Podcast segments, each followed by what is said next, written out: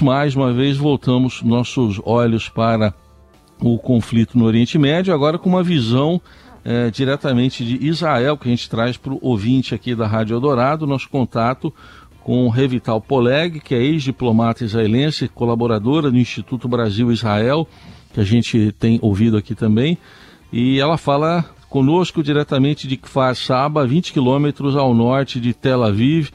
Um bom dia para a senhora, seja bem-vinda. Bom dia, prazer. Bom, eu queria que a senhora, por favor, nos relatasse, a senhora está pertinho de Tel Aviv, não é exatamente a área mais atingida, mas a vida mudou também né, em outros pontos de Israel. O que, que a senhora observa aí no, no local onde a senhora mora? É, bom, a vida mudou bastante, é, apesar que relativamente estamos na zona tranquila, é, mas a vida em Israel mudou muito desde sábado, 6 e 30 da manhã. É, a organização terrorista fundamentalista Hamas invadiu o território de Israel e é, nos é, acordamos com o Sirene e com a informação que estão lançando que, foguetes ao redor do, do, país, chegou até a minha cidade. e mais, mais, para, para, mais para já, a Jerusalém, a Tel Aviv, etc. Mas, mas que tudo, claro, na parte sul de Israel, que está na fronteira com Gaza. Eh, desde esse momento a vida mudou no sentido que, que os eh, sirenes eh, continuam, mesmo na minha região, não tanto, mas isso não é a moda normal da vida, pode ser, né? Pode dizer, e é, também é porque todos nós somos parte do mesmo povo e temos é, amigos, familiares, talvez filhos que estão no exército, que que estão nessa zona, estão ou lutando ou que infelizmente foram mortos, etc. Eu volto faz eh, umas duas horas de visitar meus amigos que perderam o seu filho e tem muito mais eh, casos eh, difíceis que afetam a nossa vida e essa é a realidade. Sim. Quer dizer, a senhora está numa área uma, relativamente distante, mesmo assim, ainda aí é possível de vez em quando ouvir sirenes tocando? Absolutamente, sim. E mas eh, para norte também, sim. Algumas vezes eh, por dia, por, por, como duas, três vezes, eh, pelo menos cada dia temos esta sirena e temos que correr para abrigo e, e esperar que nada aconteça é, sim, é a realidade. É, é uma realidade muito distante aqui do Brasil quando a senhora fala temos que correr para abrigo. Né? Queria saber o que, que se passa na cabeça num, num, momento como esse. Quer dizer, quando toca a sirene, é tudo muito rápido, é, existe um treinamento, como é que vocês fazem exatamente? É, é tudo muito rápido. É, é, se está na parte do sul, falamos de, de, de 10 segundos se está na, na parte 10 segundos para, para chegar ao, ao, ao abrigo. Para aqui nessa zona estamos falando de 40 segundos, ok? Assim que está mais é, simples.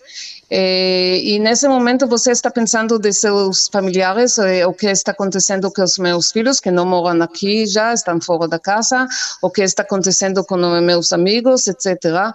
e não, posso dizer eh, com a verdade, você não pensa de você mesmo, você pensa dos outros, que é bem típico para israelenses, porque nesse sentido temos a experiência, é, infelizmente, de muitas guerras e operações eh, militares ou atos terroristas eh, que nos ensinou essa realidade e como comportar eh, baixo estas condições. Sim. E, Mas se ca... também. Pois sim. não, pode completar, por favor. Pode dizer, pode, pode completar. Ok. Também no exército tem os, eh, os diretivos como falar, como fazer, ok? Onde tem que correr, onde é perigoso, etc. Isso a, a, a, gente está pegada à tela da TV o dia todo, a rádio, escutando as notícias, escutando todas as eh, eh, eh, conselhos da, do exército de uh, onde pode ir e não, onde não deve ir é, assim que temos também, não é, não é só que tenho a experiência, mas também para pessoas novas tem essa orientação da o que fazer.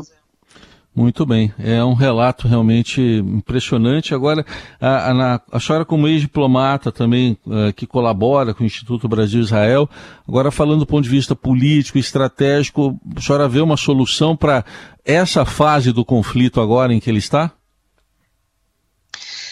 Olha, depende do que você chama a solução. Nós estamos, nós estamos falando de, de, de organização terrorista fundamentalista que não reconhece a, a, o direito de Israel de existir. Ele não está procurando algum diálogo, ele está procurando a eliminação de Israel.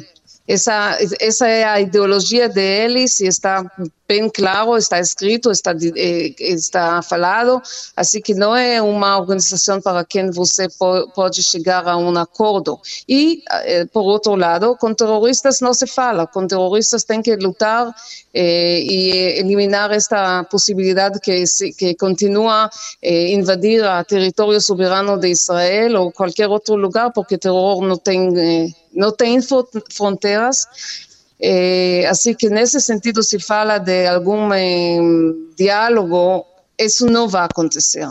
Sim. É... E, e, e, da parte da Autoridade Nacional Palestina, embora ela não tenha controle, né, aparentemente, sobre o Hamas, é, a senhora vê uma possibilidade no futuro de algum avanço numa negociação para dois estados? É, é algo muito distante hoje isso, cada vez mais? Pessoalmente, eh, espero muito que vamos chegar a este momento, né? Eh, a, falar, a falar disso neste momento eh, um pouco parece longe, eh, mas eh, eventualmente temos que chegar a, a este, esta solução porque não temos outro, outros, outra forma de, de continuar vivendo em conflito. só como ex-diplomata tive a, a honra, de, digo, de fazer parte do, da equipe que 30 anos atrás trabalhou na, nos acordos de Oslo e sei da importância de como é, é chegar à solução de dois países eh, para dois estados. Não estamos nessa situação agora, mas não, eh, mas eh, eu espero que sim, eh, talvez isso muda um pouco a, a, o pensamento dos dois lados, da, dos palestinos, da, da eh, autoridade palestina por um lado e do governo de Israel por outro lado, a, a encontrar o caminho de como eh, começar de novo eh, algum diálogo. Isso é totalmente outra, outro filme de que está acontecendo com, eh, com o Hamas, porque a autoridade palestina é a autoridade legítima do povo palestino, né? o resultado do, do acordos de Oslo. Eh, tem uma tensão bastante grande entre Israel e a autoridade palestina por não ter diálogo entre os dois lados já há muito tempo, mas eh, eventualmente é a única solução aonde temos que eh, chegar. Muito bem, agradecemos esse relato todo e essa reflexão final da ex-diplomata israelense, colaboradora do Instituto Brasil-Israel, Revital Polé, que falou aqui com os ouvintes da Rádio Eldorado diretamente de Kfar Saba, 20 quilômetros ao norte de Tel Aviv. Muito obrigado pela atenção e que tudo corra bem aí. Obrigado, até uma próxima Amém. oportunidade. Muito obrigada, amém. Tchau, tchau.